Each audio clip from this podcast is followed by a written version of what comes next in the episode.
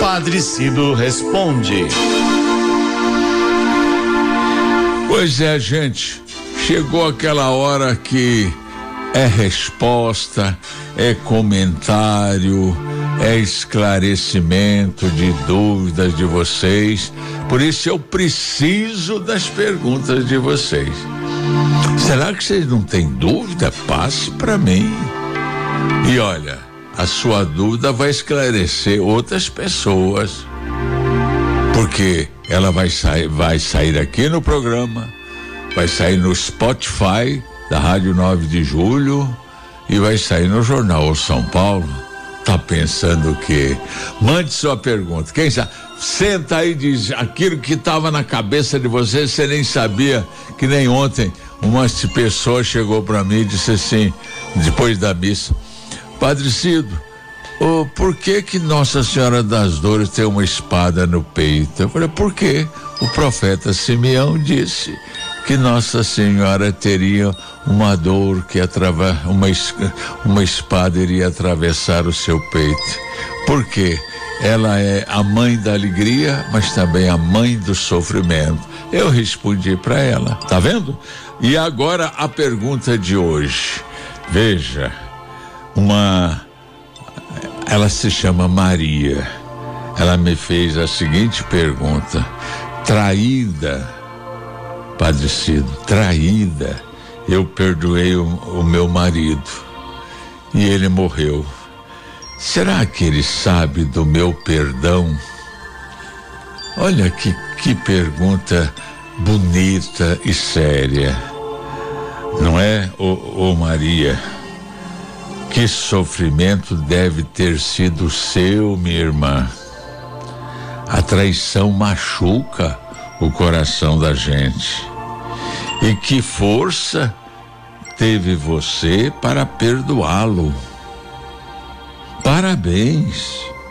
Você cresceu diante de Deus e se libertou do peso da mágoa, não é mesmo?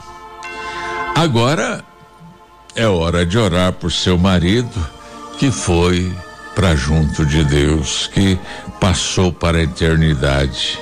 É hora de pedir a Deus que tenha piedade dele o perdão durante a vida e o perdão depois que ele morreu poderá ajudá-lo a entrar na vida eterna.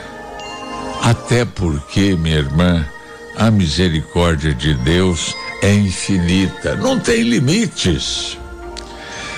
Certamente seu ex-marido, agora na eternidade, deve ter se dado conta do erro de negar o compromisso assumido com você no casamento.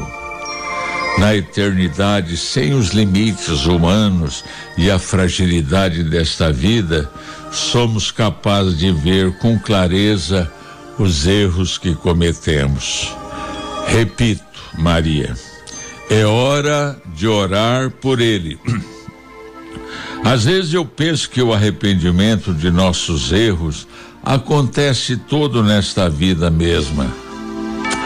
É que o orgulho muitas vezes nos impede de voltar atrás, de pedir perdão. Por isso é tão bom pedir perdão, porque recebido o perdão, ficamos livres da culpa e podemos reconstruir nossa vida e refazer laços desfeitos. E é tão bom perdoar, porque nos libertamos da mágoa e podemos tocar a vida com mais alegria e liberdade. Mais uma vez, parabéns pelo seu coração tão grande, capaz de perdoar. E que Deus ajude você a caminhar com esse coração livre de toda mágoa. Seja feliz, minha querida irmã.